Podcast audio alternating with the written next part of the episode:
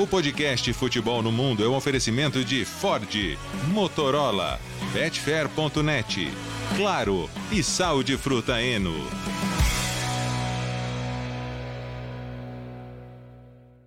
Alô Brasil, olá para você que é fã de esportes, podcast Futebol no Mundo 265 está no ar. Antes de mais nada, um agradecimento especial a você, fã de esportes, pelo carinho com a nossa live, pela enorme audiência e repercussão da live do Futebol no Mundo ao vivo na, sexta, semana passada com a janela de transferências na Europa. Agora edição normal, sem correria. E assim, uma horinha, vai. Não precisamos de quatro horas, hein, Léo? Não, não, dessa vez não, né? Toda hora não. Ah, não, se, se, bem que eu vou te falar, viu, que esse final de semana foi cheio de, de assuntos, campeonatos nacionais fortes. Já damos aquela primeira respirada, né? Vem data FIFA aí pela frente. Aliás, gostamos, mas, mas tem muita coisa assim pra gente falar. Obrigado, quero reforçar o agradecimento, porque assim, a quantidade de gente que ficou com a gente do primeiro ao último minuto absurda. No nosso jargão tem a famosa taxa de retenção, né? Que é uma coisa que todo mundo olha muito. Isso, é. E a nossa foi altíssima. Então o pessoal que entrou ficou, interagiu, participou. Obrigado. E quem quiser ter paciência para ouvir, tá lá, tá lá no, nas redes, tá lá no, tá, tá aqui no YouTube, tá no Spotify, tá nos agregadores todos aí. É, esse não, não caduca. Se você quiser ouvir, é. durante, ouvir durante a semana, no trânsito, dá para ouvir tranquilamente. Mas hoje uma horinha só, porque é, o, a, a, que a escala está um pouco apertada. Temos Sport Center daqui a pouco, por isso hoje o programa é apresentado diretamente da redação dos canais ESPN. E aí, Jean? Tudo bom, Alex? Pois é, eu confesso que na hora que eu vi a pautinha que o Bertozzi mandou ontem à noite, eu pensei, ó, dá para encarar mais quatro horas novamente, mas nós vamos tentar condensar tudo aqui na tradicional uma hora do, do podcast. Vamos nessa. Como, como você está, Bira? Ah, tô com um pouco com sono, assim, né? Porque eu fiz, eu comentei o, o MLB ontem à noite, né? E, e ainda acabei demorando para chegar em casa, que fui, fui buscar um lanche, porque fiquei com fome, daí fiquei 20 minutos no drive-thru de uma dessas redes aí, porque o cara da frente fez. Sabe que ele pediu? O cara ficou 10 minutos, ele ficou vasculhando todo o cardápio da lanchonete. E, e, não saía ali da frente. O cara atrás de mim começou a buzinar ali, ficou meio passivo. É impressionante, é impressionante. Pô, gente, drive-thru é rápido. Se você quer explorar teu cardápio, estaciona o carro e vai ali no. Vai ali na frente, pô, né? Mas. Mas tudo bem. É... Lembrando que né, é, revelando aqui segredos, que eu pelo menos recebi essa mensagem. Cadê? Eu vou até procurar a mensagem aqui, ó. Cadê? Recebi essa mensagem ontem à tarde. Tem a ver com, com algo que foi discutido na última live, hum. na, na última edição do podcast. Ih, qual é? Qual é? Mas qual é? Vou ter que, aqui não apareceu no, no, no WhatsApp web, vou ter ah. que ver aqui no celular. Mas é uma hum. mensagem importante que tem a ver, inclusive, com, com uma mensagem que um fã de esportes mandou aqui depois. Cadê aqui? Mensagem é de Fernando Campos. Vai, né? Fala. Não, não é o quê? Vai, Donan, fala. Sobre, é sobre essa mensagem, sobre essa mensagem, sobre essa mensagem. Ele me mandou aqui. É muito bom. Cadê? Eu não ele, tô entendendo. Não tô achando aqui, mas ele mandou a mensagem falando que, olha, estou mudando de ideia. Ah, é? Estou mudando de ideia. Pô, mas é, que né? convicção, né? pô. Por um fim de semana já mudou de ideia? Só que ele, só que ele não falou em relação ao Newcastle ainda, tá? Ele ah, falou em relação explica, ao né? Benfica. Explica, né? É, é porque teve um fã de esporte que mandou uma mensagem sensacional, uma montagenzinha, e que da, daquele meme dos Simpsons, do Bart, todo mundo na classe falando, vai, Bart, fala! Daí o Bart fala um negócio, é! Então, é que assim, vai, Donan, fala, daí o Donan fala. Eu acho que o Newcastle lidera o grupo da Champions. Muito bom. Só que daí a, o, o, Donan ele mandou a mensagem dizendo que estava começando a mudar de ideia. Não em relação ao Newcastle, não em relação ao Newcastle, mas em relação ao Benfica terminar à frente da Inter num outro grupo. Tá? Mas ele é, já estava batendo arrependimento da opinião né? polemiquinha. Da opinião polemiquinha. É, e o Jean entende muito de ser polemiquinho. Bom, começamos na Inglaterra com o um grande clássico entre Manchester, o Arsenal e Manchester United, vitória por 3 a 1 crise no United e uma grande partida do Arsenal, né, Léo? É verdade, Alex. É... Bom, o Arsenal foi o time que jogou mais, que buscou mais a vitória, talvez pudesse até ter vencido com menos sofrimento, né? O gol do Declan Rice já nos acréscimos, e aí o Gabriel Jesus, com a defesa do United toda escancarada, faz o 3 a 1 é, E por pouco a estratégia do United, que foi uma estratégia de esperar mais, tentar jogar nos contra-ataques, por muito pouquinho ela até não funciona, né? Porque chegaram a fazer o gol do 2 a 1 mas havia ali a condição irregular, é, por um detalhezinho, vista pelo VAR, mas que havia, né? Foi muito bem, aliás, o Gabriel Magalhães, né? fez quase um moonwalk ali para forçar a situação de impedimento e, e, o United acabou não segurando no final. O Declan Rice já era um dos melhores do jogo de novo, né? Então é aquela coisa de é, cara é jogador que não rende, né? 105 milhões e, e o Arsenal tá, já tá com a sensação de que pagou até pouco, porque a maneira que ele já é dono do time, protege a defesa, organiza o meio-campo, enfim, o time gira muito em torno dele já. É impressionante como, como encaixou rápido, como está funcionando. E o gol acabou por ser a cereja do bolo aí de uma grande atuação, né? Primeiro gol ser um gol, um gol de vitória logo num clássico como esse é muito marcante. Não podemos falar o mesmo do Kai Havertz, né? Que furou uma bola importante na área, errou o passe que resultou no gol do United. Não tá legal e assim, não sei, o Arteta disse depois do jogo que tem que ter paciência, tem que ter perseverança, mas não sei até quanto tempo ele vai sustentar também, dando chances, porque esse começo do Havertz não é nada bom. Dito isso, Poderia ser uma derrota para o United, que você fala, ok, é uma derrota aceitável, é uma derrota que faz parte, é um grande jogo. O Arsenal é um grande rival, ficou à frente do United no último campeonato, mas o, o pós-jogo foi, foi um pouquinho mais pesado, né? O Ten Hag foi para a coletiva reclamar de maneira desproporcional da arbitragem. É, ele coloca alguns lances ali que são discutíveis, mas não são absurdos. Ele queria um, um pênalti no Royland, queria uma falta no Evans no, no, no, no gol. Não, consigo tá, ter convicção que ele está certo em nenhum dos dois lances, acho discutíveis. E foi questionar o impedimento, né? 2023 você não saber como é que funciona isso aí, cara. É... Só faltou ele pegar uma régua ali para falar que o, que o cara estava errado, né? Era só o que faltava ele fazer. Me desculpa. É... Então não soube perder. E quando perguntado sobre a questão do Sancho, do Jadon Sancho não ter sido relacionado, ele falou: olha, é por causa do desempenho dele nos treinos. No que o Sancho foi para a rede social, falar o seguinte: não tem nada disso, não, é mentira, tá? Eu tô sendo tô usado de bode expiatório, não vou mais aceitar isso e sei lá o quê.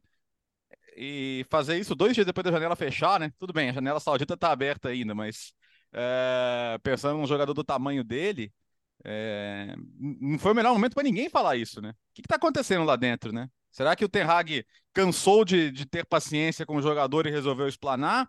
Será que ele resolveu dar qualquer justificativa e o jogador se cansou disso.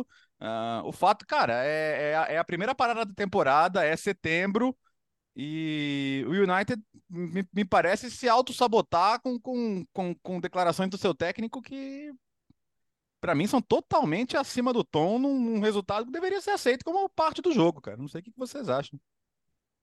É, Pois é. Bom, primeiro que eu acho que assim, o problema maior, né, Léo, é o futebol que o United não vem jogando. Eu nem me refiro tanto ao, ao, jogo de ontem, que, como você falou, talvez ontem especificamente a estratégia até pudesse ter dado certo, não dá para dizer que foi um massacre do Arsenal, né? Que, mas se você olhar para os quatro jogos, para o pacote de partidas, inclui inclusive as partidas em que o United venceu, né? Estou falando dos jogos contra Wolverhampton e Nottingham Forest, estiveram longe de, de serem vitórias convincentes, vitórias que dizem, pô, esse time está vai ser difícil segurar e tudo mais. E eu acho que agora está na hora, né? Porque o United vem sendo a várias janelas um dos clubes que mais investe também, tem um elenco muito forte, tem muitos jogadores, os desejos do técnico acho que foram atendidos do ponto de vista de, de mudança de elenco e tudo mais. É, não estou aqui condenando o Ten Hag achando que ele não pode ou não deve ser o técnico, mas eu acho que tem coisa para você discutir mesmo.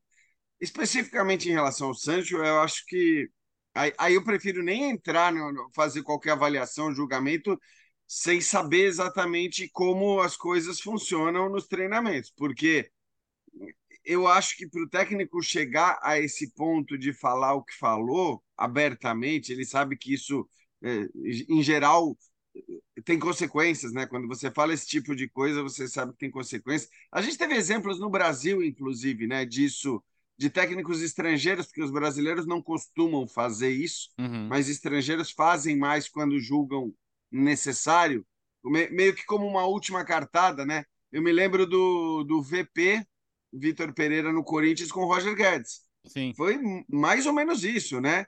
É, reclamando da postura dentro de campo. Então, assim, eu acho até que técnicos europeus tendem mais a fazer isso quando vem a situação como é, assim, é a última instância, né? A última instância que você faz. Você torna público um problema que você considera particular a reação tão imediata do Santos já de sair, né, respondendo também publicamente tudo mais, não acho também das melhores. Eu acho que nesses casos é, você pode até ficar pé da vida, mas tenta resolver com o seu chefe.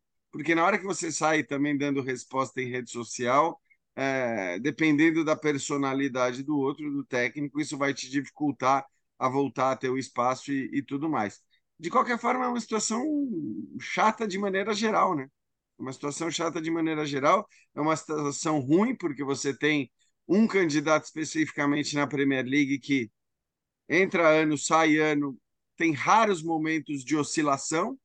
Eu acho que o United tinha que pensar o mais alto possível na competição, chegar pensando o mais alto possível. Na hora que você vai ficando para trás, considerando o que o rival da cidade costuma fazer, pode ser que você chegue com 15 rodadas da Premier League e já diga: bom, vou brigar para ficar entre os quatro de novo. Essa vai ser a, a, a tentativa, esse vai ser o objetivo. Então, acho que o pacote todo que, que você citou, né, Léo? Todas essas questões, sejam elas de rendimento dentro do campo, sejam elas de relacionamento agora entre técnico e jogador, é, elas acabam elas acabam te deixando já numa situação de de alta preocupação para buscar o principal objetivo da temporada. É, o que é curioso é que o, o Ten Hag ele entra com uma missão muito difícil no Manchester United, que é mudar toda uma cultura do clube, é, do, pelo menos do, do, futebol desse clube. E a, a sensação que dá ao final da primeira temporada é que ele foi bem sucedido. Ele conseguiu mudar, ele conseguiu implementar o trabalho dele, é, inclusive trombando com o Cristiano Ronaldo, uma estrela histórica do clube, e ganhando essa dividida. E agora e com começa. respaldo da direção, né, Bira? E, e com, com respaldo Sim. da direção e com respaldo dos resultados também. Os uhum. resultados uhum. vieram, né? O time em campo dava sinal de que não, não, a gente entendeu e a coisa tá andando. E agora esse começo de temporada é meio esquisitão, né? É, que a gente, claro, é, são coisas que talvez sejam contornáveis, não parecem eh, até agora, pelo menos o que vê à tona, essa questão com o Sancho, tudo, de repente são coisas contornáveis. De qualquer maneira, é, é, o, o, nível de futebol do time caiu, não tá, não tá bom, é, o time não consegue se impor. É, ontem, por exemplo, o, o, o, Arsenal empurra o Manchester United para o seu campo e o Manchester United passa a jogar só em contra-ataque. A sensação que eu tive foi que não foi uma opção do Manchester United, foi que isso acabou virando o que restou ao Manchester United no jogo, diante de um domínio do Arsenal. Na temporada passada, sobretudo no começo da temporada, sobretudo não, no começo da temporada, o Manchester United fez alguns clássicos em que ele fica muito atrás e fica apostando em contra-ataque, porque o time estava se formando, era toda uma questão diferente. E até tem bons resultados, né? Ganha do Liverpool e do Arsenal. Mas na segunda metade da temporada passada, já, já era um time capaz de jogar de igual para igual, de empurrar de volta, de pressionar, de controlar o jogo. E, e, ontem, não. Ontem a gente viu um Arsenal dominante. Olha que o United quase ganha o jogo, né? Porque aquele gol do Garnacho, na, no momento em que ele sai, é, talvez o Arsenal não conseguisse mais reagir. O impacto que aquele gol pudesse ter aos 44 do segundo tempo. Uhum. Mas. E assim, foi por um pouquinho mesmo, né? Foi de fato, assim, um décimo, dois décimos que a jogada é, que o passe fosse dado antes, o Garnacho estaria em posição é, legal. Aliás, mas, tipo, mas, mas, o resultado foi. O 3x1 foi muito justo. É que tá. Seria um 2x1 pro United, que seria um negócio meio. Nossa, como é que o United ganhou esse jogo? Uhum. É nossa, aquelas coisas do futebol, da bola que não uhum. quer entrar, né? No final das contas, o, o, placar acabou se ajustando ao que foi o jogo. Então, acho que o torcedor do United tem que ficar um pouco preocupado, sim. Não é porque a coisa não, não começou legal e tem que tomar cuidado enquanto ainda é um é, são coisas menores e de repente de não pegar fogo, né? Não, vi, não, não, acabar não virando uma confusão inteira que você não consegue mais controlar. É, só uma coisinha em relação ao impedimento. É, porque de fato eu vou te confessar que quando eu vi o lance e, e, e, na, e na hora que eu vi o replay, eu fiquei com aquela impressão que é a seguinte, quando a gente fala de, de Premier League, né? É, eu fiquei com a impressão de que ele estava um pouco à frente mesmo, muito uma coisa milimétrica, daquelas impressões que a gente tem na TV e que sabe que a nossa impressão pode ser desfeita no momento seguinte, por conta de ângulo de câmera e tudo mais. Mas eu até achei é, que, por ser como foi, é, com a questão das linhas engrossadas e tudo mais, que é um negócio que eu defendo demais para o futebol brasileiro, já que a gente não parece disposto a utilizar o semiautomático, eu achei que o gol fosse ser validado, sabe? Porque não é o tipo de gol que costuma ser anulado na Premier League. Mas, como disse o Léo, acho que o técnico não pode reclamar de um impedimento que aconteceu. Ok, você, você tem os padrões da Premier League que podem te levar a crer que aquele tipo de impedimento com a linha engrossada, elas vão se encostar, não se encostaram e, portanto, é, a coisa segue. Eu só acho o seguinte, assim, quando é assim, é muito melhor que você tenha a tecnologia do impedimento semiautomático. Concordo. Então, porque, né, porque aí é, é, aí é uma questão de ciência exata. A gente pode reclamar, dizer que a gente não gosta, que o impedimento não foi criado para isso, que conceitualmente não é para isso que as coisas funcionam. Mas se você tem, como existe na, na Liga Italiana, o impedimento semiautomático, aquele mesmo que todo mundo conheceu na Copa do Mundo, você não pode, tipo, não, não tem mais o que discutir, você não tem muito o que tá falar. tá super rápido, né, mate... Oi? Tá super rápido. A gente viu no Napoli Lazio, teve, teve, um, teve uma situação ali que teve que ser interpretada e tal, mas no primeiro gol anulado, né? Foi, foi super rápido. Então o negócio tá, é. tá incorporado ao processo. Aí entra muito na, na, na birra do, do, do, britânico mesmo com, com as evoluções, né? Ele acha, que é, ele acha que é um gasto que não precisa. É, aí ele tem que ouvir um técnico que, que faltou na aula de geometria ter que reclamar do ângulo da câmera, né? Mas tudo bem. Então, mas é que eu tinha ou tive a impressão durante muito tempo, Léo, de que é, não era só a questão do, do, né, do, do, gasto desnecessário, mas é uma questão meio conceitual que os ingleses têm em uhum. relação ao VAR e tal, enfim, e acho é, que é nisso mesmo. a gente concorda em praticamente uhum. tudo da aplicação da arbitragem, do VAR e tudo mais deixar aqui que o vizinho está em reforma. É, a gente concorda em praticamente tudo em relação a isso. Agora, eu conceitualmente gosto da ideia de pouca, bem pouca intervenção do VAR como existe na Inglaterra.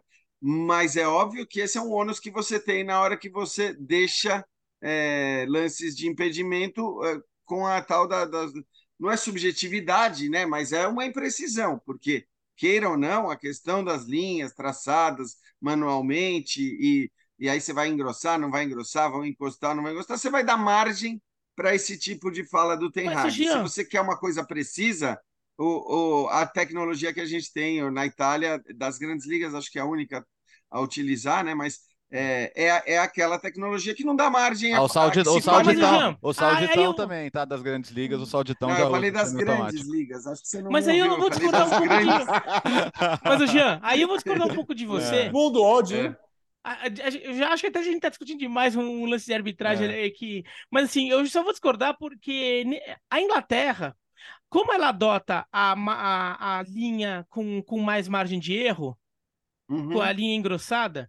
Então, se mesmo com a linha engrossada o Garnacho está pedido, é porque a, a, o, o, quanto ele aparece adiantado é, talvez esteja acima de, da margem de erro da, da sim, tecnologia sim. das linhas. É, eu entendo. Eu acho que se fosse entendo. o contrário, se o gol uhum. se ele, o Garnacho aparecesse um pouquinho à frente, só que tivesse dentro da margem de erro e o gol fosse dado, e daí eu até entenderia o Arteta reclamar da, da não existência da, da, da, tecnologia mais precisa. Falar, ah, a, vocês não usam a tecnologia mais precisa, vocês usam a tecnologia com margem de erro, e por causa dessa margem de erro, o gol foi validado, um gol que, de, que, que a minha impressão é de que ele estava adiantado. Mas não foi o contrário, o gol foi anulado. Então, então o Garnacho estava razoavelmente adiantado, talvez esteja acima do, da diferença de precisão das duas tecnologias. Ah, vamos Mas de qualquer, maneira, não, vamos... de qualquer maneira, a liga mais rica do mundo não usar a tecnologia mais de ponta do mundo não faz sentido. Vamos reconhecer é. o Gabriel, né, que foi gênio. Sim, pronto. Escuta, é, eu, eu, sei que são só dois recortes. Nós vamos mudar de assunto.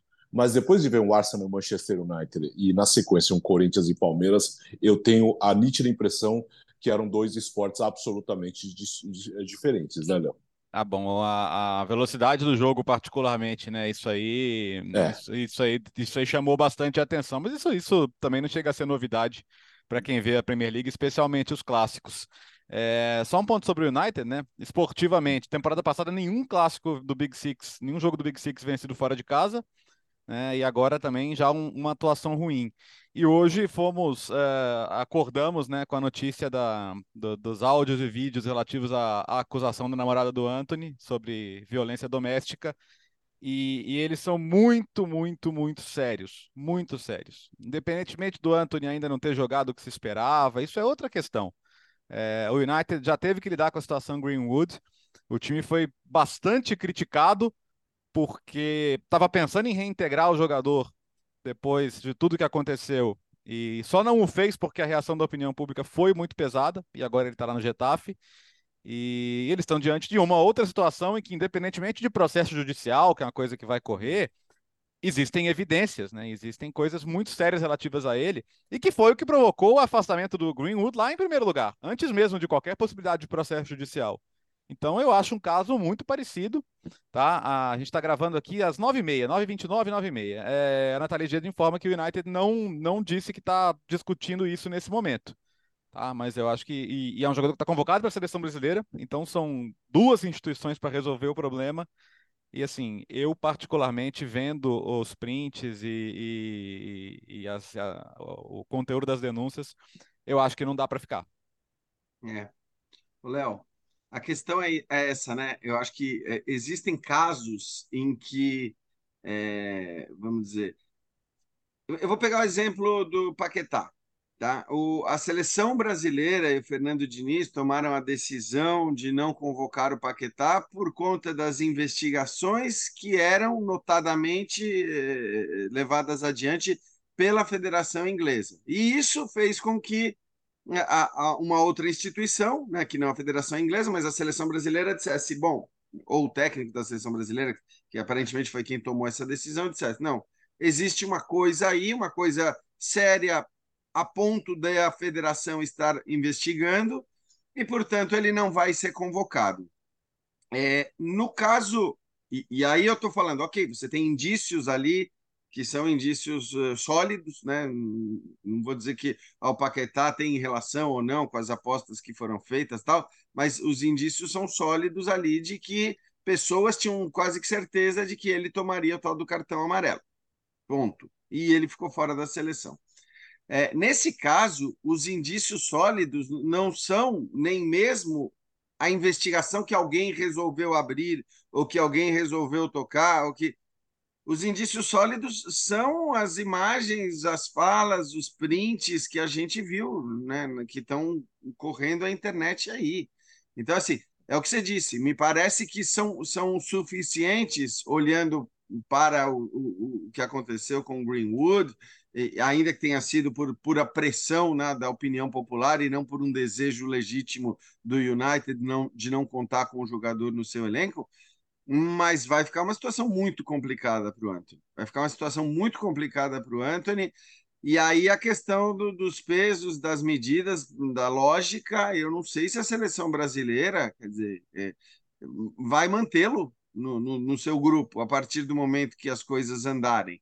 Eu imagino que elas vão andar isso aí. Hoje em dia, instituições desse tamanho como o Manchester United, é o que você falou, por mais que elas queiram ou que elas é, não se preocupem legitimamente ou autenticamente com aquelas questões, elas são obrigadas a agir de uma determinada maneira. Elas são obrigadas. O Getafe não. O Getafe é pequeno para isso. O Getafe, é, o barulho que vai fazer toma a decisão do Getafe de contratar o Greenwood, é, talvez não os incomode e não vai durar tanto tempo. No Manchester United seria uma outra coisa. Eu acho que tudo isso se aplica ao Anthony. Então, o Anthony pode estar, tá, é, infelizmente, numa, numa, numa situação em que a carreira dele vai mudar completamente daqui para frente diante dos indícios que repito, são muito fortes. Ninguém está fazendo o papel de juiz uhum. aqui, ninguém está julgando,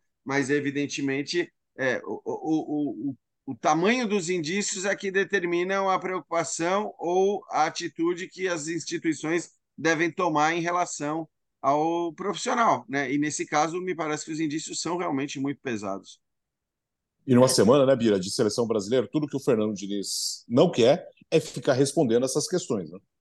É, é, é, é exato, né? A, a, o, o, trabalho dele, que vai estar tá todo mundo com, de olho no que ele está fazendo, e começa com com essa questão é, é, sendo tratada. E olha, que foi uma coisa comentada quando saiu a, a convocação com a não inclusão do Paquetá por causa da, da investigação. E muita gente apontando uma contradição em relação à postura com o Anthony. E é, era já uma preocupação hum, hum. plenamente justificável, né? Uma, por que um caso permite e outro não? Quer dizer, uma, uma denúncia de agressão à mulher. É, tudo bem, o problema é, é só é, uma, manip uma manipulação de aposta, vai, uma possível manipulação de aposta, uma denúncia de manipulação de aposta. É, é do ponto de vista esportivo, uma, uma manipulação de aposta é, é, grave, mesmo que seja só, entre aspas, tomando um cartão amarelo. Né, que era o caso do, do que está sendo investigado o Paquetá. É, mas a agressão à mulher é um negócio muito mais sério. É absurdo isso. Não tem, não tem a menor discussão. Né? E, e, e, até assim, do ponto de vista, mesmo se a gente for pegar dentro do argumento oficial usado, que é para dar tempo do cara se concentrar na sua defesa. A defesa de uma agressão à mulher é uma defesa de um caso muito mais sério para uma pessoa. Né? O outro, no máximo, é uma suspensão esportiva que, que ele vai ter que encarar lá alguma, alguns jogos, algumas semanas, alguns meses de punição esportiva depois volta. É... É, é, bom lembrar só, Bira, do que o Fernando Diniz falou, tá? E eu não estou aqui concordando com a fala dele. Mas a, a, o que me pareceu que foi houve de diferença entre os dois casos é que, no caso do Paquetá, a, uma instituição do futebol já tinha tomado essa decisão e essa uhum. medida de investigação e tudo mais que era a, a Federação Inglesa, né? E no, e no caso do Anthony, o que disse o Fernando Diniz? Olha, gente, se, se a cada acusação, ou cada vez que uma pessoa se manifestar acusando alguém, eu é, tiver que cortar essa pessoa, porque vai ficar muito fácil, inclusive, ele não falou com essas palavras, tá? Mas aí eu, fica muito fácil de eu começar a cortar pessoa, pessoa, pessoa da seleção, baseado apenas em falas ou alegações que, que terceiros possam fazer sobre os meus jogadores. O que ele falou basicamente foi isso, né? Ele falou: não é qualquer acusação que vai aparecer que eu vou cortar jogador da seleção brasileira tal. É, só que agora você tem indícios muito mais pesados ainda, né? Com, a, então... com as falas, com as respostas do Paquetá, do Paquetá, desculpa, com, do Anthony, com os prints e tudo mais. Mas me parece que o que fez diferença na hora da convocação era a oficialidade da investigação por parte da Federação Inglesa, no caso do Paquetá. É, mas o caso do Anthony, o caso do Paquetá era uma coisa de horas, né? A, a, a uhum. informação. É, até achei aqui uma, uma notícia do, da, do ESPN.com.br é, é, sobre o caso Anthony. É de 6 de junho, que inclusive é dia do meu aniversário. É de 6 de junho, ou seja, é, assim, é uma coisa que já vinha correndo fazia um tempo também né? Dava para. Você teve tempo de, de eventualmente que, tentar entender, quer dizer, um jogador é, que faz que está dentro do seu radar. É, e eu acho que isso tem que ser feito pela CBF, não é nem pelo Fernando Diniz. O Fernando Diniz é o treinador, né? No máximo ele pode indicar, oh, gente, dá uma olhada naquilo lá. É, o Anthony é um cara que tá meio nos meus planos, mas ó, tem, um, tem um rolo ali com o cara, dá uma olhada. Mas a, a CBF teve tempo também de, de, entender um pouco, porque se o, se o UOL consegue é, produzir uma reportagem agora, a, a, CBF poderia.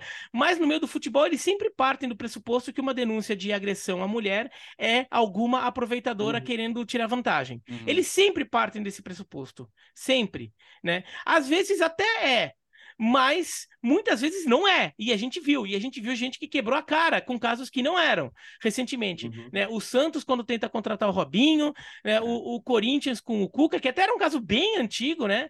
E agora a gente, o, o, a gente vê esse caso do Anthony, teve o caso do Greenwood também no Manchester United. Então, é, acho que a, a, postura também que, puder, que, o, que o meio do futebol é, poderia tomar nesses casos poderia ser diferente. Eu vou até chamar a atenção para o que acontece no esporte americano, em que esse tipo de coisa acontecia bastante, acontecia proporcionalmente até mais do que no futebol ou acontece até mais que no futebol, considerando que o esporte americano, se você considerar as quatro ligas, são 120 times, 122 times, é, não, 124 times, são 124 times. É, então é bem menos time, é bem menos atletas envolvidos no universo do esporte americano. E, e a quantidade de casos é grande. É grande quantidade de casos de agressão à mulher, violência doméstica é, e tudo. E, e, as ligas passavam um pano assim com, com uma vontade de passar aquele pano bem passado, assim, para não deixar nada ali na mesa, assim, não deixar nada ali, nenhuma sujeirinha, nenhum. Se passava aquele pano com força, assim, até assim, até desgastar a superfície, né? Mas a opinião pública começou a pegar tão pesado e começaram a aparecer é, prints, vídeos de algumas situações que as ligas passaram a adotar uma medida que, quando há uma denúncia, além da investigação é, das autoridades públicas em relação ao caso, as próprias ligas começam a fazer investigação e, e a partir de determinado momento o jogador fica, ele fica previamente afastado enquanto a investigação está em andamento. A liga toma essa atitude. Poderia ser uma coisa que o meio do futebol poderia fazer, é que ele é muito mais disperso, não é concentrado, né? Nos Estados Unidos são quatro ligas, cada liga tem muito controle sobre o que acontece dentro dela, mas o meio do futebol poderia pensar em situações assim. Porque daí você não larga para o clube, para o treinador tomar uma decisão dessa. Porque daí vai da cabeça do treinador, vai da cabeça do clube. Como você falou, Jean, o Manchester United se viu forçado. E olha que o Manchester United queria passar pano, mas queria. se viu forçado a tomar uma atitude contra, com a, na questão e, do Greenwood. O lembra... Retafe não via essa necessidade. Lembrando que o Ten Hag, que eu acho que não está errado no caso Sancho, acho que, como pontuou o Jean, a gente não sabe o que acontece lá dentro. O Ten Hag abriu a porta para o Greenwood, porque ele, tá, ele tinha dado o aval né? E, uhum. e, queira ou não, ele, ele desde o início tá escalando o Anthony, né? E, e num, num, primeiro momento não parece disposto a mudar. Então, o, o, técnico é um que tem que ser cobrado nessas horas e também. E que né? prejuízo para o United aí falando da questão técnica, né? Porque você tem, é, acho que os, os, clubes de futebol, até para não, não, não, não, se meterem de novo nesse tipo de problema, porque são investimentos altíssimos, é. né? São jogadores caríssimos tal eles vão passar a fazer, acho que de maneira mais acurada, mais uh, minuciosa, é, investigações mesmo a respeito da, da, das questões pessoais dos jogadores. Provavelmente, eu acho que cada vez mais você vai ter, sobretudo com jogadores menos conhecidos, mais jovens, com promessas, você vai ter um processo dos clubes que envolva demais também essa questão, porque esse é um problema real, é um problema sério hoje é, de clubes de futebol que, no fim de contas, estão se importando muito com dinheiro, com as empresas e tudo mais. E, e, e, e, infelizmente parece ser só por isso, quer dizer, é só por isso que eles se incomodam, é só com isso que eles se incomodam, mas pelo menos isso provavelmente fará com que eles tenham processos mais minuciosos e rigorosos para saber da vida pessoal de um, de um atleta antes de contratá-lo. Então, só para pegar Bom, o. Ah. Uh, rápido, só como as ligas poderiam? É, a Premier League poderia, é, é, já que envolve um clube da Premier League, quando vem a denúncia, a Premier League poderia tomar de ter. Nós vamos fazer a nossa investigação também.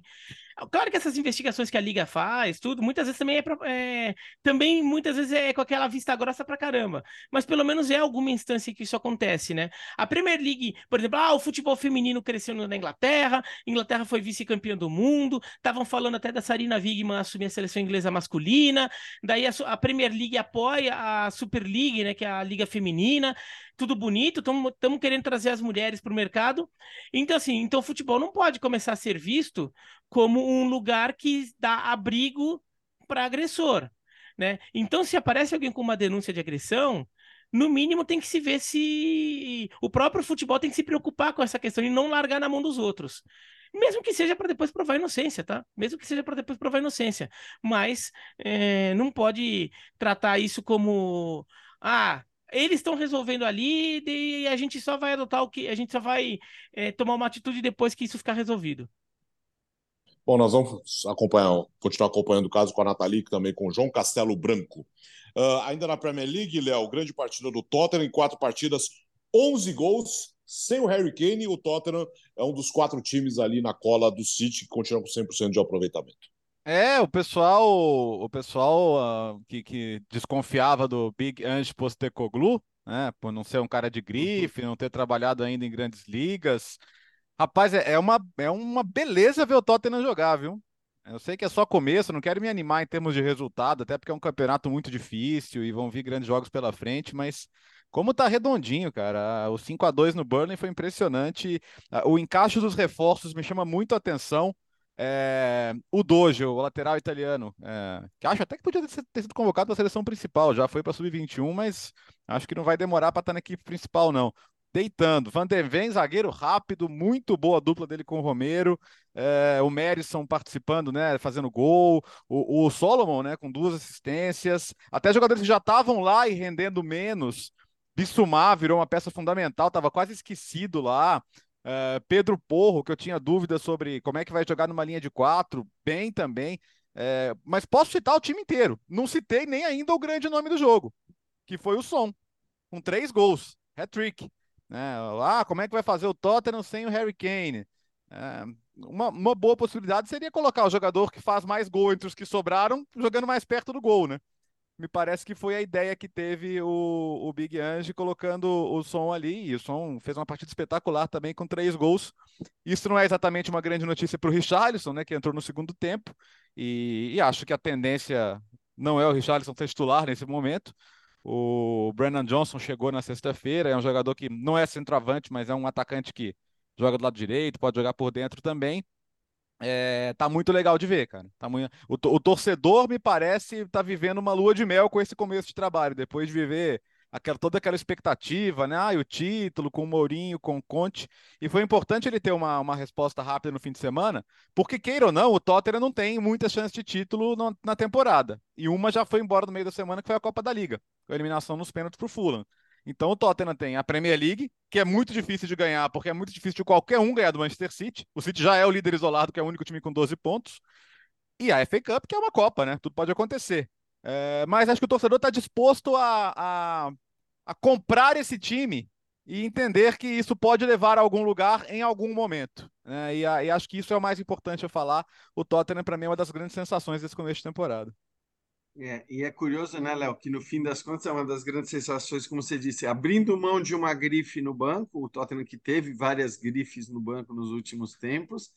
É, é até faço um paralelo com o Paris Saint-Germain, outro, né, é, uhum. obviamente, é, um dentro de campo, outro fora de campo, né? No caso do PSG, não estou falando de, de grife no banco, estou falando de abrir mão de grifes de jogadores, e é legal, né? Eu, gosto dessa coisa da gente perceber que no futebol, por mais que ainda muita gente, muitos clubes olhem apenas para isso, para o nome, pra, até porque o nome traz um monte de outras coisas, tá?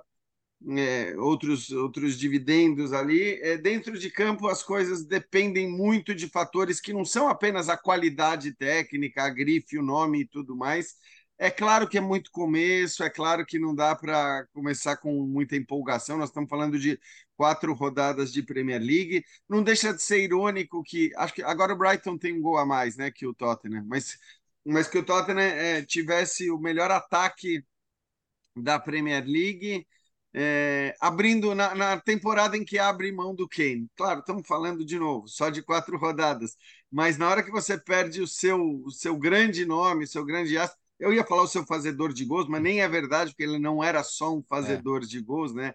Acho que o peso do Kane ninguém, ninguém discute. Mas aí você tem o Tottenham com um dos melhores ataques nesse início de Premier League, com uma quantidade de marcadores enorme, porque acho que dos 11 gols, se não me engano, são oito diferentes é, autores de gols. Então, assim, é um Tottenham que, que não depende mais de uma figura, mas que tem todo mundo jogando bem.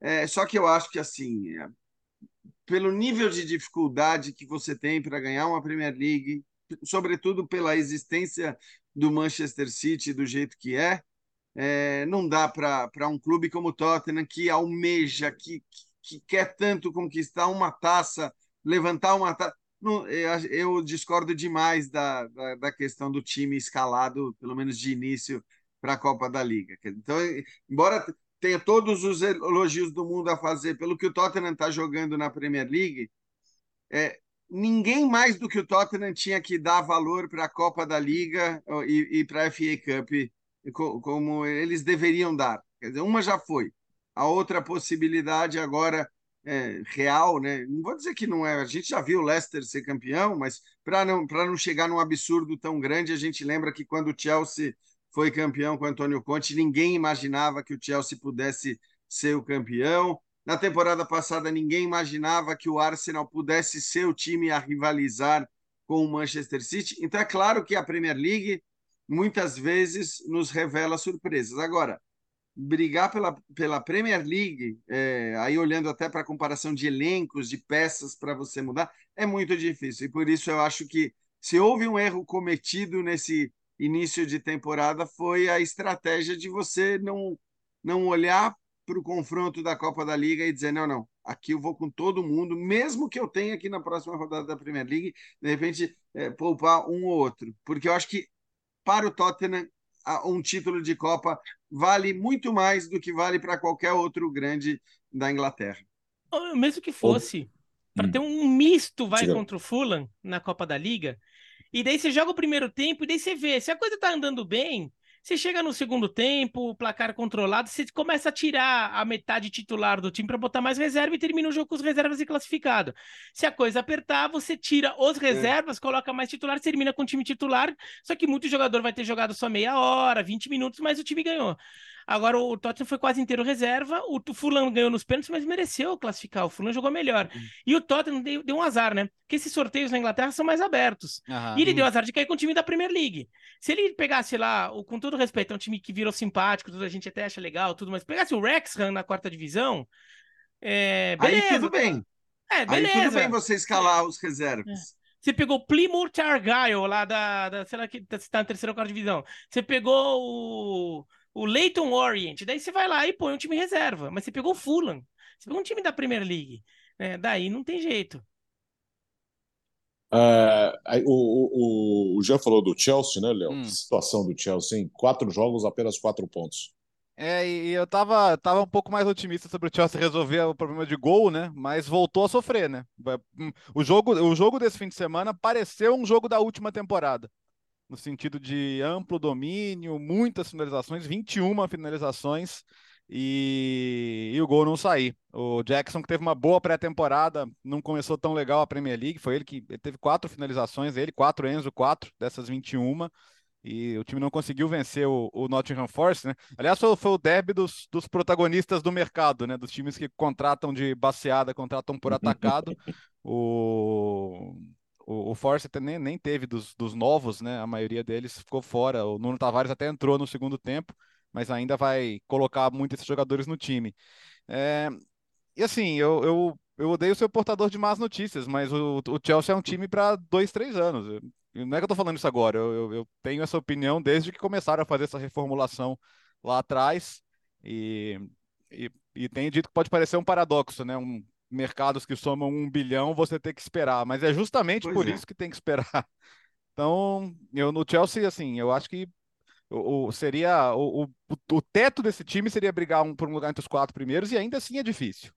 O time vai se construir, o próprio Pochettino está tentando encontrar. É, é, claro que se você olhar para o lado, olhar para o Tottenham, olhar que o Tottenham está voando, você, você, tem a tentação de, de querer comparar mas eu acho muito diferente o cenário, né? O Chelsea está começando, recomeçando quase do zero e, e vai ter dias como esse, né? É, o, o torcedor vai ter que ter paciência, cara. É, é a única questão é que o Chelsea ele faz um planejamento também, inclusive com parcelamento de todos esses jovens jogadores e tal, e aí sempre levando em conta que o fair play financeiro vai ser respeitado, coisa que a gente sabe que muitas vezes não é, dependendo do cliente, do freguês.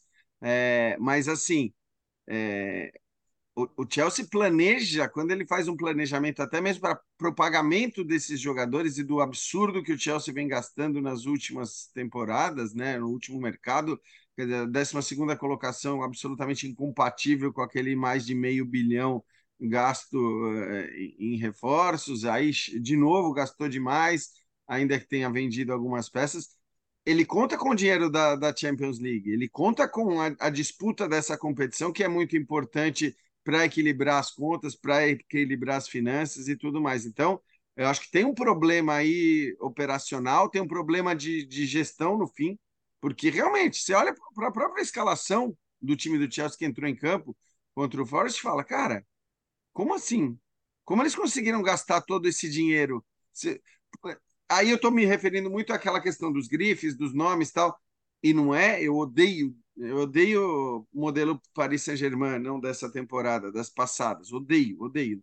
Agora, equilíbrio, né? Eu acho que na hora que você vai gastar toda essa grana, o equilíbrio também é importante para que você consiga, de repente, antecipar um pouco os frutos do seu investimento, porque realmente você pode montar. Se você montar a seleção sub-20 mundial, essa seleção vai te custar mais do que qualquer outro time que você queira montar, uhum. possivelmente. Uhum.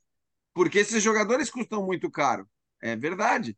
Jogadores jovens custam mais caro do que jogadores é, renomados que já estejam na parte descendente da sua carreira. Mas você tem que ter um, um equilíbrio, eu acho, para conseguir, de repente, não, não, não ser um time sub-20 que vai ter que esperar dois, três anos, como disse o Léo, para começar a colher os frutos do investimento enorme que você fez. É, eu acho que é um problema do Chelsea é que o nível de mudança é muito mais radical. É... Olha, e pior que assim, a gente tá falando de um time que há duas temporadas foi campeão da Champions League. No ano passado, no ano passado, em fevereiro do ano passado, o Chelsea estava sendo campeão do mundo. Então, assim, foi outro dia, né? E, e de repente tem essa confusão toda no Chelsea. É... Mas é, o Tottenham, a base do elenco não mudou tanto. E o Tottenham ainda tem um fator que pode ser até aquela coisa dos jogadores que estavam jogando dentro de um ambiente pesado né? Que era um ambiente com Mourinho, que era um ambiente com Conte, é, um ambiente pesado, é, com, com muita cobrança, técnico muito grande que muitas vezes é, jogava a responsabilidade nas costas do jogador. Isso acontecia com alguma frequência em coletivas pós-tropeços do Tottenham. E agora ficou leve, porque o, o Postecoglou, além de tudo, todo mundo dizem, diz que ele é um cara hum, super gente boa, um cara que ele é bom de vestiário, tudo. Então o clima fica leve, até nisso melhora, até nisso faz que, que se torne fácil é, é, aceitar, implementar é, um, uma nova ideia. No, no Chelsea, o Pochettino também é tido como um cara muito legal de vestiário, mas a uhum. quantidade de mudança lá dentro é muito grande. O Tottenham não tem um elenco novo, tem alguns reforços. O Chelsea tem um elenco novo. E um elenco que, de fato, não parece ter muito critério na montagem. Né? Ó, só de volante jovem, só de volante jovem, tem o, o Enzo Fernandes, o, o Andrei Santos, que acabou sendo emprestado, porque convenhamos, né? o Enzo Fernandes é o veterano, hein, Bira? No time. Eu vi, então o Enzo Fernandes virou veterano, porque o Enzo Fernandes, o, o Andrei Santos, o, o Caicedo Lávia. e o, o Lávia. Só de volante. E estavam falando em contratar o Gabriel Moscardo, do Corinthians. Assim, você vai montar um time só de volante? Só de volante jovem. E assim, é tudo volante jovem. Não é nem que assim, ah, você contrata um veterano para uma temporada, para duas temporadas, para ele ensinar também as manhas da posição para o moleque que você contratou como aposta de longo prazo. Daí você contrata um veterano ali e tudo para dar uma ordem na coisa. Não, é tudo moleque e com esses contratos de um milhão de anos ali, né? É, se para pagar tudo, para bater o pagamento. Então, assim, é um time que não faz tanto sentido assim. Aí daí vai perde jogador também por lesão, isso também não ajuda, né? É, então, o, o, o Chelsea é, tá bem bagunçado. O projeto esportivo do Chelsea é, é esquisito. É esquisito, porque não tem muita lógica nas contratações. É, é um negócio que ficou meio catado e agora acho que o Poquetino tá tendo que, meu, como é que eu organizo toda essa bagunça aqui para achar um time? e para dar um sentido de, de, de unidade para um time que na temporada passada já tinha que conviver com, com um jogador não tendo armário no vestiário porque era muito jogador para pouco vestiário. É, espaço físico. Isso foi o Thiago Silva que falou. Né? Não cabia todo mundo no vestiário. Bom, tem mais a Premier League no Correspondentes Premier, lá eles vão falar do Salah também, uh, o décimo jogo seguido, participando de gols, depois de uma grande vitória Liverpool contra o Aston Villa. Muito bem, é, junto com o Tottenham, o Liverpool e o Liverpool junto com o Tottenham, o West Ham e o Arsenal brigando ali contra o City. Na Espanha tivemos a estreia de reforços do Barcelona, vitória diante do Sassuolo e o Real Madrid venceu o Getafe por 2 a 1 claro, com destaque para o Jude, Be Jude Bellingham. Léo. Ah, mais uma vitória do Real Madrid. Dessa vez parecia que não ia, né? E assim, a gente. Dois motivos pra gente, que a gente não vai falar da falta do, do Real Madrid no mercado no ataque, né? Porque o Roselu fez gol, né? Fez o gol no, no, no comecinho do segundo tempo, e porque o Bellingham fez gol de novo. Né? Aliás, cara, o, o, o, o Bellingham, e, e, assim, o oportunismo do Bellingham, a capacidade de estar no lugar certo.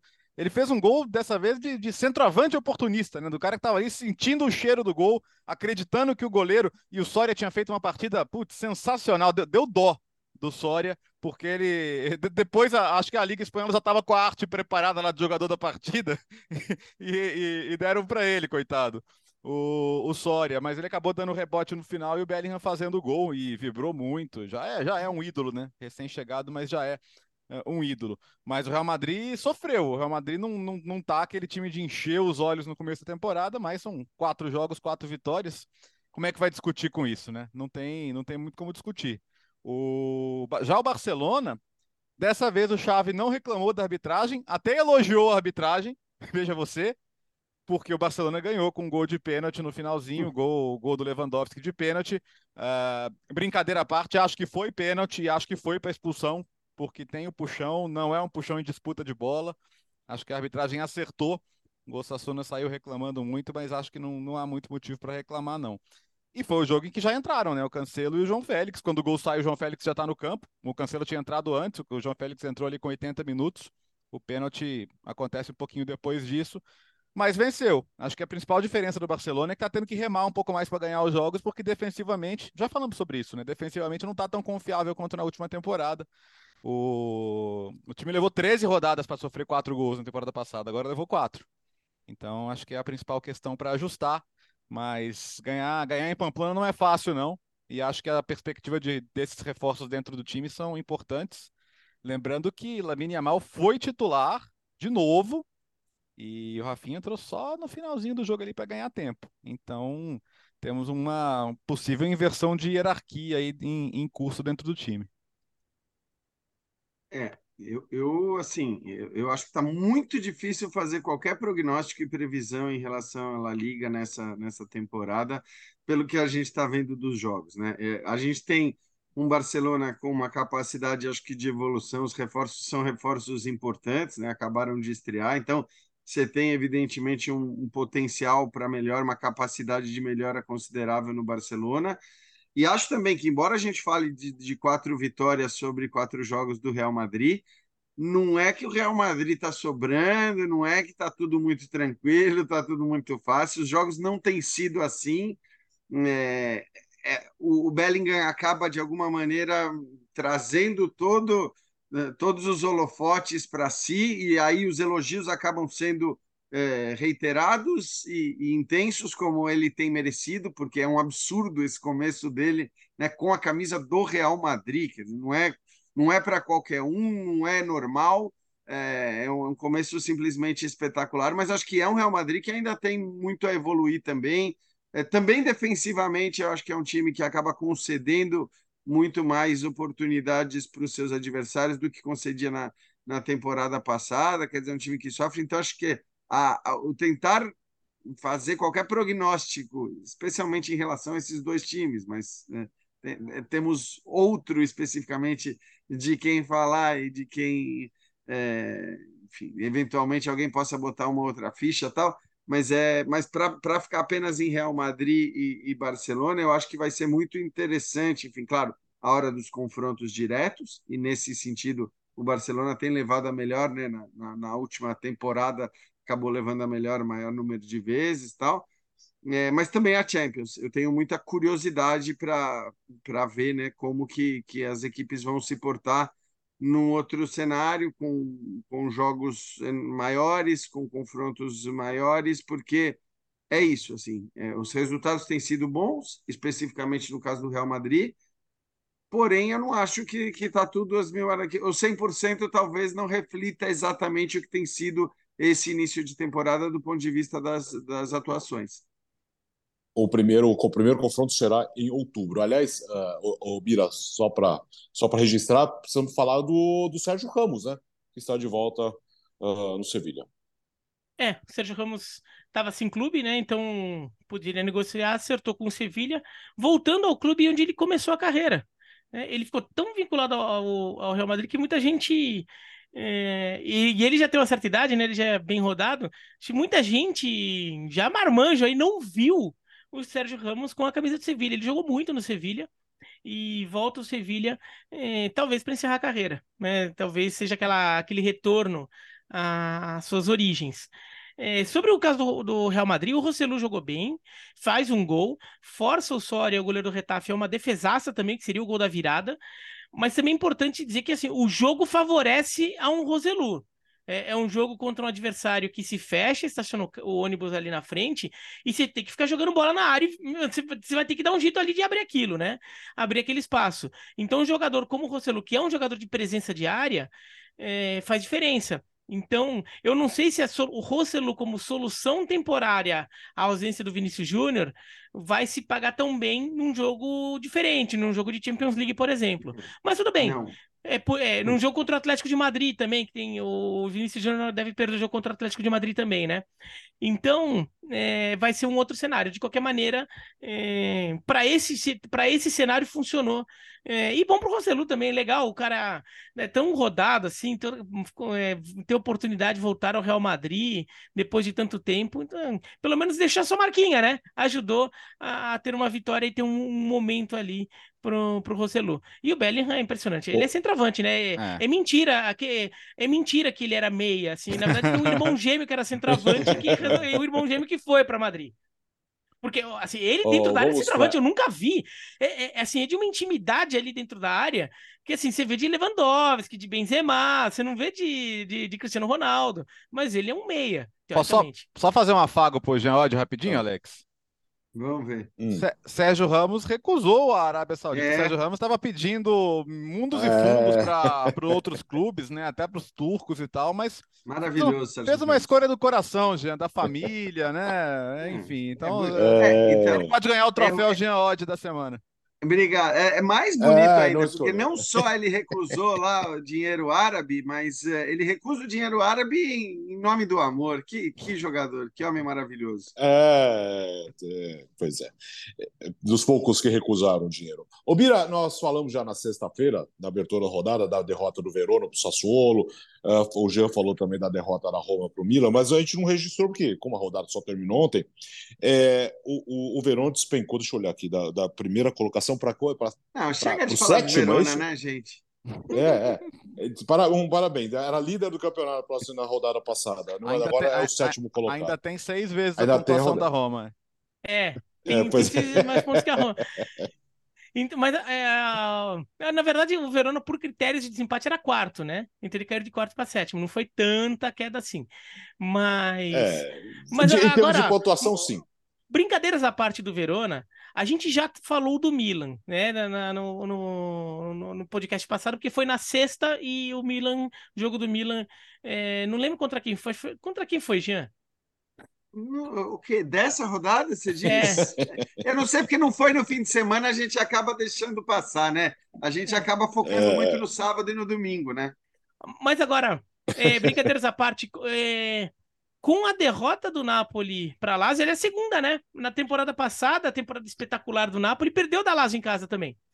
Mas com a derrota do, do Napoli em casa para Lazio, já assim com o futebol que já tem gente, putz, Rudi Garcia não é a mesma coisa mesmo, né?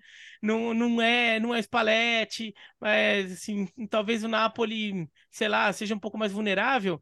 Mas até pelo futebol que esses dois times apresentaram, Inter e Milan estão ensaiando uma briguinha bem legal entre os dois times de Milão é, no campeonato italiano. O Milan a gente já elogiou bastante, é, inclusive a forma como vence com autoridade a Roma. Agora, a Inter passa o carro na Fiorentina.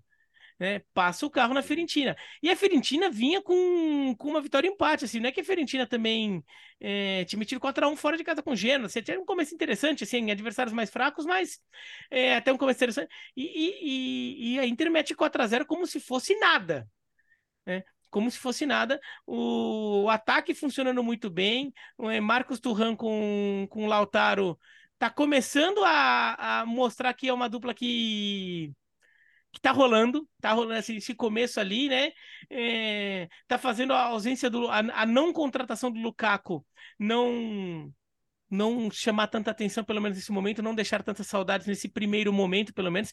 É só começo de temporada, são só indícios, são só sinais, mas sinais muito positivos da Inter também.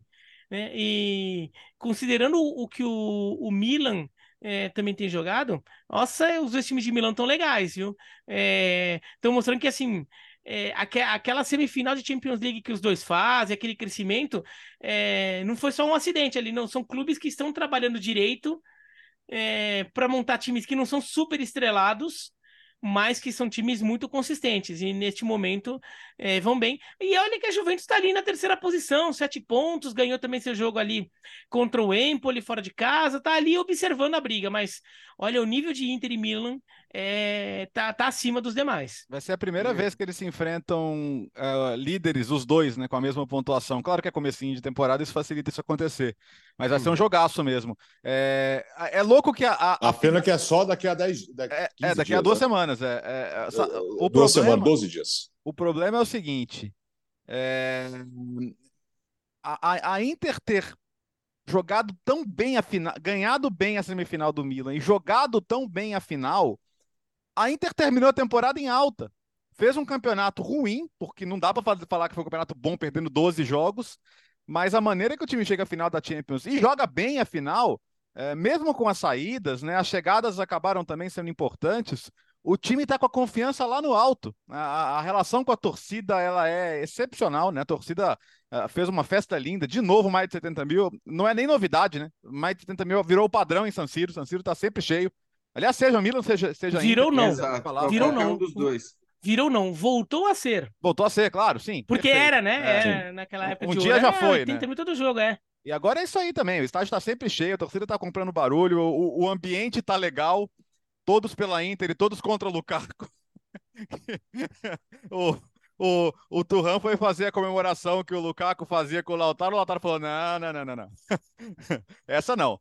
E, e, até, e, até, brincou depois da entrevista, depois do jogo, é, que perguntaram pro, pro Turran, né? Era Lula, agora é Tula, como é que é? Ele falou, ó, oh, cara, pergunta pro Lautaro, né? Se ele gosta disso aí e tal, mas é, o, o, ambiente parece muito legal. O encaixe dos reforços muito bom, quem tava lá também jogando bem.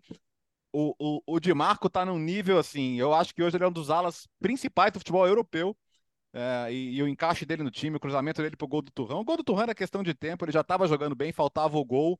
Então vai ser espetacular. E, e Napoli Lazio era um jogo de seis pontos, né? E a Lazio entendeu isso, fez um grande segundo tempo, me decepcionou o segundo tempo do Napoli.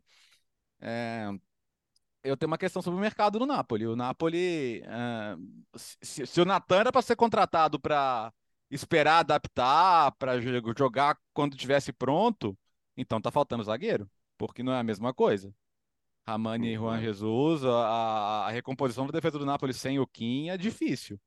O, e, e, o Rudi Garcia vai ter que olhar isso, ou tentar pensar em outra opção e tudo mais, mas assim, tudo bem que isso é, é uma perda só no time. Mas não tá, tá bem claro nessas primeiras rodadas que não é uma perda pequena, não. É, até pelo número de gols, né, Léo, que, é. que o Napoli acabou sofrendo. Agora, é, eu só acho assim, é, Primeiro, para Milan e Inter, o, o que é genial é que assim é, é uma confirmação, claro, de dois times que um chegou à semifinal da Champions League, o outro foi finalista da Champions League. Então, de alguma maneira, é confirma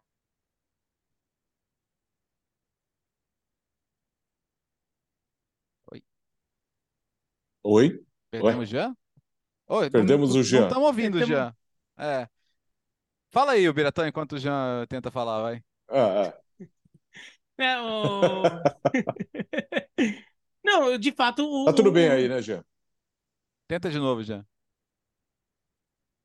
Ih, sumiu, Caiu. daqui a pouco ele volta. Isso, saiu, saiu. É. é. esse jogo do, esse jogo contra, contra a Lazio criou preocupação. O Napoli até saiu na frente, né? E tava virada. Ah, e o não, Napoli. Não, como... foi, não, não, o, o Luiz Alberto fez 1x0, o Napoli empatou rapidinho. Ah, Opa. isso, isso, isso, é. é verdade, é verdade, é. é verdade. Aliás, aquele golaço, né, de letra. Foi do, na jogada do Felipe Agora? agora sim. Sim. Ah, não sei. Bom, não, eu só queria dizer assim, é, em relação a Milan e Napoli, o legal é que estamos falando da confirmação de dois times que foram um semifinalista, o outro finalista da última Champions League. Então, é, repito, não chegaram ali à toa, qualidades existiam, mas dois times que fizeram mercados muito intensos, né? No caso da Inter, com perdas muito significativas também. No caso do Milan, é, eu acho que com perdas importantes, menos significativas do que a Inter, mas com a chegada de jogadores que precisavam chegar se encaixando. E acho que nos dois casos a gente tem isso, né? A gente tem no Milan os titulares que se encaixaram muito rapidamente, que parecem estar jogando de fato muito bem. É só um começo, mas, mas é uma ótima notícia para o Milan, né? Que Loftus-Cheek, que Reinders é, é, estejam chegando no, no, nível que, que chegaram, Pulisic principalmente, né? Para jogar do outro lado. Então são, são jogadores que se encaixaram muito rapidamente. E no caso da Inter, que mudou menos no time titular, mas também, né, tem conseguido manter a, a, sua a sua pegada, o seu nível europeu e com o Churran se encaixando lá. Então, são dois times certamente para brigar pelo Scudetto, mas eu não descarto de maneira alguma o Napoli, apesar do que o Léo citou, porque a gente sabe do que esse time do Napoli é capaz, o que ele joga, e acho que o próprio resultado contra a Lazio é verdade que depois do, do, do, segundo gol da Lazio ali, o Napoli sumiu, desapareceu, mas acho que o primeiro tempo tinha sido um primeiro tempo bom, em que o resultado poderia ter sido outro. Então, acho que ainda é um time que joga muito futebol. É... E, e no caso da Juventus, porque é um time que não precisa jogar futebol para vencer. É, isso é, é, tradicional, é histórico, quer dizer, é um time que muitas vezes não joga bem, mas tem um elenco muito forte, tem bons jogadores, tem história, tem tradição, tem tudo mais. Então eu acho que são quatro sérios candidatos ao título é, italiano e essa disputa ela tende a ser. Eu ficaria muito surpreso se a gente tivesse alguém disparando como aconteceu com o Napoli na temporada passada. Alguns destaques uh, para fechar a edição de hoje, aliás, são muitos. Primeiro, na Alemanha, com o Bayern Leverkusen na liderança, junto com o Bayern de Munique, o Leverkusen do Xabi Alonso, nove pontos em três jogos e onze gols, né, Bira? Isso, o Leverkusen está impressionando, o Bonifácio está impre tá impressionando, 5x1 no Darmstadt, até toma um susto, né, faz 1x0 e toma um empate, mas depois passa o carro, vence com muita autoridade, olha, tá, tá, tá legal de ver o Leverkusen jogar, inclusive, né, é... tem o melhor ataque da Bundesliga neste momento, tem 11 gols empatado com o Stuttgart. É, é um time muito vertical, é um time que não perde muito tempo ali na criação, né? Passes em profundidade, ataca as linhas do adversário. É, tá legal ver o Virtus jogando bem, é, o, o Chaka chegou bem. É, tá interessante esse Leverkusen. Agora, para registrar, né? Que tem essa coisa do, do Bayern de Munique e tudo. Oh, o Bayern de Munique ganhou do Mönchengladbach, hein? Quando até do Mönchengladbach o Bayern de Munique ganha, porque, é porque a coisa tá feia lá, né? Porque é... o único time que sempre ganhava do Bayern era o Mönchengladbach. Não, tudo bem, o Bayern de Munique vai ser campeão com um, um monte de vitórias ali, do Mönchengladbach eles perdem. Não, dessa vez ganhou é, por 2 a 1 um, apertado, foi difícil, mas ganhou. Né? Então vamos ver é, como é que vai ser para segurar esse time. Mas por enquanto o Leverkusen é o líder por saldo de gols. Né? Tem, tem um gol de saldo a mais que o Bayern de Munique, os dois com 100%, e já abrindo uma vantagem, né? porque o, depois tem uma galera com seis pontos. Né? Tem, tem uma galera com três pontos a menos já. É, Leverkusen e Bayern já ameaçando dar uma descoladinha. Bom, na França, Léo, uh, quantos reforços? O PSG 11, né? 11. 11, 11 time reforços, inteiro. 11 reforços. Ganhou do Lyon por 4 a 1 fora de casa e o Lyon é o lanterna lanterna do campeonato francês. É, o Lyon com uma, uma, uma, partida sem precedentes aí, pelo menos desde que o time é, mudou seu patamar, né, com aquela sequência de títulos ali nos anos 2000. E... Mas agora, para surpresa de zero pessoas também, porque tá uma zona. A gente já falou de Lyon aqui outro dia, essas questões aí da, da recepção ao John Textor, do, da ruptura dele com Jean-Michel Aulas. O Aulas teve que pagar ingresso para ir ao, ao camarote, né? Ele que foi o dono do clube e o presidente por por muitos anos e, e no final do jogo a torcida ainda pagou geral lá, os Ultras, o chefe dos Ultras pegou o microfone para para passar a carraspana no time ali. O time não, no, no, no, sistema de som do estádio. Foi, foi, foi. Foi é... no sistema de som do uhum. estádio. E o time teve que ficar ouvindo ali. Ainda passaram pela humilhação do, de, de entrar o Barcolar no segundo tempo, né? Um cria do Lyon que o PSG levou durante a semana. Ele entrou no segundo tempo. E agora, é... cara, o a gente já falou semana passada, então só para reiterar, né? O PSG tem tudo para ficar com cara de time, né? O, o Asensio jogou bem de falso 9, Claro que com o Colomoni a tendência é ele não ser um titular, mas eu acho que o Asensio pode ser mais ou menos o que era no Real Madrid, o 12 jogador que vai entrar em várias posições. O Mbappé fazendo dois gols é, não surpreende também, ele daqui a pouco vai ser o artilheiro disparado. É, e queria destacar de novo a partida do Ugarte, porque assim, é absurdo, o que rouba de bola, o que pressiona, é um, é um monstrinho esse volante uruguaio, viu? É, eu acho que ele talvez seja o principal símbolo dessa mudança de rota do PSG, da grife, para o jogador mais útil ao sistema.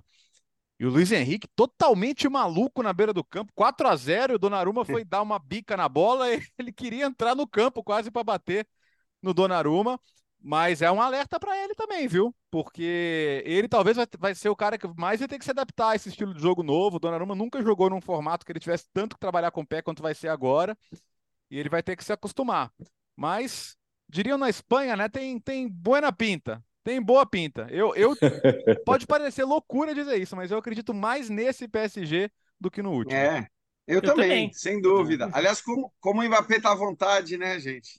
É, é né? porque. Né? Soltinho! Assim, é, os dois. Ah, vale lembrar, né? Os dois empates do PSG, ainda sem Mbappé e Dembélé titulares, né? Os, as duas vitórias uh, indiscutíveis com os dois como titulares. Então, é, também tem isso, né? Eu estou muito de acordo com o Léo, porque é mais time de futebol, é mais coletivo, é mais gente pensando no todo, ainda que você tenha uma grande estrela e, e que vai jogar com, com a liberdade que, que gosta de ter, e mas aí é só ele, quer dizer, então o, o, né, a carga fica menos pesada para o time de maneira geral.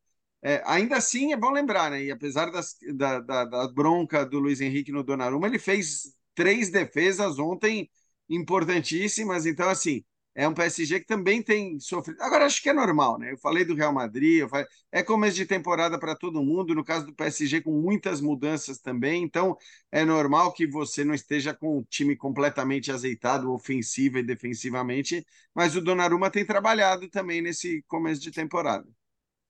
E Isso... só para registrar, já que o hum. Bertozzi falou do Donnarumma, né? É arriscado. Que, o, o Navas voltou, né? O é. Navas estava emprestado para o Nottingham Forest, voltou. O Navas estava no banco ontem. Então, volta a ter essa sombra do Navas é, em relação ao Donnarumma. E tem o Arnal, goleiro da seleção espanhola sub-20, também estava no banco ontem, né? Tava com dois goleiros no banco para Saint-Germain. E, e eu vou ser honesto, não, não lembro do Arnal jogando, mas uh, se eu vi, eu não, não, não me chamou atenção. Mas talvez o Luiz Henrique olhe também com alguma simpatia por um jogador que faz parte de um sistema de formação do Barcelona e, e da seleção espanhola. Pensando nessa coisa de sair jogando, goleiro novo, de fato, o Donnarumma tem sombra lá para se preocupar. E o Léo e o VAR em Portugal? Cara, o, o, Porto e Arouca foi uma coisa surreal, velho. É, assim, se contar, você não acredita, mas vou, tent, vou tentar contar de qualquer jeito. O Porto perdia por 1 a 0 tá? E o jogo chegava ali ao finalzinho do jogo, é... desculpa a redundância, e aos 45 do segundo tempo o árbitro marcou um pênalti no Taremi, pênalti para o Porto, no que o VAR chamou, e quando ele foi ver as imagens no monitor, não estava funcionando. Segundo o Record, né, o Diário Português, é, não estava na tomada, estava funcionando por bateria o monitor do VAR. E, e aí ele não tinha como ver as imagens. Resultado, ele pegou o telefone e ligou para a cabine do VAR. Para falar, e aí, gente? No que o VAR disse para ele: olha, eu estou vendo as imagens aqui e não foi pênalti. Como você não pode ver, acredita em mim, não foi. Desmarque este pênalti, é. não foi. E o juiz falou: tá bom. E ele foi lá e desmarcou o pênalti, sem ver. Uh, uh, o, o jogo teve acréscimos longuíssimos. Ele chega a dar um pênalti para o Porto, que foi, esse pênalti é perdido pelo Galeno. Uh, o Porto ainda faz o gol da vitória. Foram 23 minutos de acréscimo entre toda a demora para reverter. O gol de empate, né? Isso, gol de empate, gol de empate, é. perdão. É... É... entre toda a demora para marcar o primeiro pênalti, a revisão do outro pênalti, o prolongamento do jogo. E resultado, o, o Benfica do outro lado, que tudo que interessa, tudo que é do Porto interessa ao Benfica naturalmente, está questionando os acréscimos longos, que deram tempo ao Porto empatar o jogo. O Porto quer anular o jogo, porque o árbitro, o árbitro desmarcou o pênalti sem ver. É, enfim, cara, e Portugal adora. Se a gente acha que a gente gosta de apito aqui, assim, Portugal é assim, é o triplo. É, os amigos portugueses que estamos vendo não, não vão nos deixar mentir. Né? E aqui a gente tem muitos times grandes e tal, mas lá são os três. Então tudo que envolve Porto, Benfica e Sporting é puff, multiplicado. Você não tem noção. Então, assim, hoje, cara, eu, eu, imagino um programa de TV português hoje. Lembrando que é, o protocolo do VAR prevê esse tipo de situação, ele não é ilegal e não é erro de direito. O VAR, é, ele pode estabelecer essa comunicação e ele tem a prerrogativa de confiar na palavra. Claro que não é o ideal, mas diante desse cenário ele pode fazer. Então, assim, é, o Porto vai tentar anular o jogo, mas não deve conseguir. Mas que loucura. Eu fiquei feliz cara. que eles nos superaram. Nem no Brasil a gente consegue fazer isso. Não, é, acho, acho, acho, acho, acho, que o VAR por telefone eu, eu, eu, eu Ah, é nova tecnologia, é. gente. Não, mas só, é só pra. É, é. Lembra a tal interferência externa? Ah, Houve aqui sim. Palmeiras e Corinthians, acho. Não me lembro exatamente que jogo foi, mas tá, era isso. O cara com o telefone ali avisando o outro que. Né, é, né, teve, teve até discussão se houve ou não, né? Naquele Palmeiras e Corinthians na final do Paulista de 2018. Agora, isso. nesse caso. É, é... Ah, o pênalti não foi, tá? Ah, tá no né, final das contas, isso é importante. Não foi pênalti no Taremi. Ah, no final das contas, o, o, o, tele, o Televar ali estava correto, tá? A marca não, e, acho assim, cara, pro, pro, Mas, pro, pro, pro, pro, cara que tá no VAR falar, cara, pelo amor de Deus, acredita em mim que o Taremi se jogou, é porque é, nessa hora, se o cara confia no colega, ele tem que ir, né? É. Mas, mas também vale. É, o Televar Porto é também bonito, reclama. É. O, o, o, Porto reclama que, assim, no final das contas, por causa desses problemas técnicos do, do VAR, o Televar só funcionou neste momento, porque no resto do jogo não tinha Televar, né? Então, também o Porto também reclama disso. Mas é, é muita confusão. E no final das contas, né? É, com isso, o, o, o, rival local do Porto virou líder, né? É, é, tudo empatado em pontos, mas tem melhor saldo de gols. Sim. O Boa Vista é o líder do Campeonato Português. O Boa Vista que ganhou do Benfica na primeira rodada, né? Então, o, tô me sentindo um pouco na virada do século ali, quando o Boa Vista brigava é. cabeça a cabeça com Porto, Sporting e Benfica. Televar, Televar. Bom, final de semana tivemos vitória do Celtic diante do Rangers por 1 a 0 O Cristiano Ronaldo com 850 gols, mais uma vitória do Al Nasser. Uh, chegou a 850 gols na carreira. Não, Terminou não vai pedir o podcast comentário. Não... No... Já, o que, que você achou da, da, É, você tem que pedir o um comentário do ah, sobre, sobre a rodada do Sauditão. Ah, é um destaque do Mundo Ódio. Não, não, aqui, é que Mundo Ódio o quê? Vamos, vamos que já estouramos o programa, estamos com problema. Não vamos falar de Sauditão hoje. Obrigado. Amanhã, amanhã, tem, amanhã, tem, amanhã tem o sorteio do Mundial de Clubes e é importante saber a chave do Al-Ittihad, hein? É verdade. Ah, você, você é um amor não provoca, pelo Sauditão, não provoca. que eu vou te falar. Não, mas pode interferir no destino é... de um time brasileiro pode. já. Pode. Não pode? Claro, claro, eu sei. É, é, pode. Não, ano é. passado interferiu, pô. É. Terminou o podcast Futebol no Mundo. Chega, chega. Tá bom por Sem hoje. Sem estrelas interferiu, é. mas tudo bem. Vai, vai, chega. Valeu, Jean. Boa semana aí. Valeu, abraço, amigos. Valeu, Léo. Boa semana. Até quinta, gente. Até quinta já com data FIFA. Valeu, Birá. Valeu. Ai, quinta eu tô de folga, hein? Depois a gente tem que conversar sobre isso. depois, depois. Valeu, podcast Futebol no Mundo, com pauta extensa desse, dessa semana, o podcast Futebol no 265. Quinta-feira estaremos de volta, então, com a data FIFA. Valeu, boa semana. O podcast Futebol no Mundo é um oferecimento de Ford, Motorola, Betfair.net, Claro e Sal de Fruta Eno.